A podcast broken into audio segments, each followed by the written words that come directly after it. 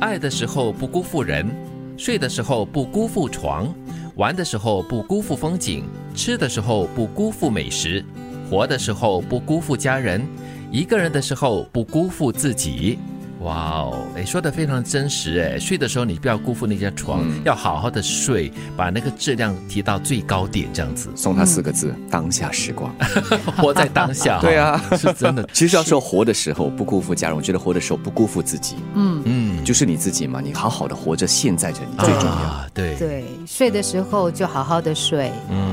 嗯不要拿着手机陪你睡。对， 吃的时候就好好的享受你的美食。不然的话呢，你可能会忘记，哎，我昨天吃了什么东 西啊？对，诶哎很多时候都是这样子我的。昨天真的午餐吃了，你忘了吧？酿豆腐，啊，对，还有 curry 的，对，啊吃到满头大汗，是的是那个是的让我记得的。其实有些时候，有些人他们去旅行的时候呢，就忙着赶时间，然后呢，就其实没有认真的去看那个风景，也对啊蛮可惜的。嗯他们只是赶着去勾那个格子嗯对，check 对对， check。其实我觉得过程是更珍贵的，嗯因为往往就是在过程中哈、留下很多不同的感受，会记得它这样子。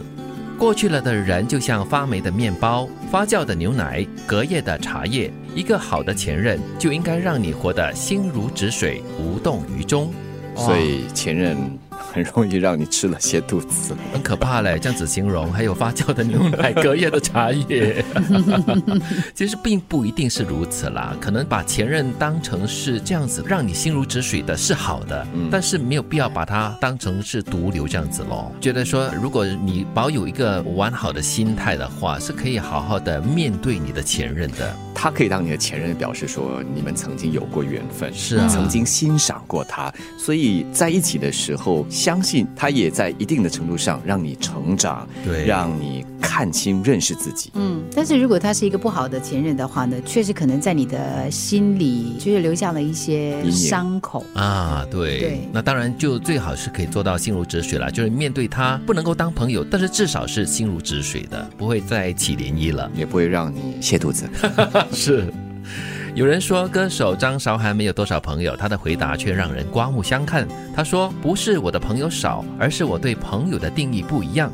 虽然朋友多了路好走，但我也不用帮我修路的朋友，我自己有翅膀。啊他在打歌嘞，我用飞的， 哎，但是我觉得他这样的形容很好啊，因为我的朋友是不需要帮我修路的，因为我本身有翅膀，我飞行中是没有问题的呀。无形的翅膀，哎，是隐形的翅膀。啊，隐形的翅膀，对对对，所以他在打歌，同时他也说明了自己是活得很独立的。 是是，嗯，其实我觉得他说的很好，就是每个人对朋友的定义不一样。有一些人呢，就是谁都是朋友，。对，但是真正的朋友，其实要经过时间的这个考验，嗯，还有一些经历的考验，，对而且朋友，正如他所说哈，不是交来用的，嗯 帮你的叫来用的对对啊，他应该就是一起携手在路上行走的，而不是帮你修好路，然后对你对平平坦坦、安安稳稳的走过去的就那是互种。相扶持的一对种啊朋友关系啦。而且应该是大家都有自己的翅膀，一起 飞翔。因为我只这么说嘛，我觉得当朋友的话呢，比如说我自己的话，我就觉得说，哎，如果朋友需要我帮他修路，嗯我觉得是 OK 的。但是你不能够交朋友的前提就是他是我的修路工人，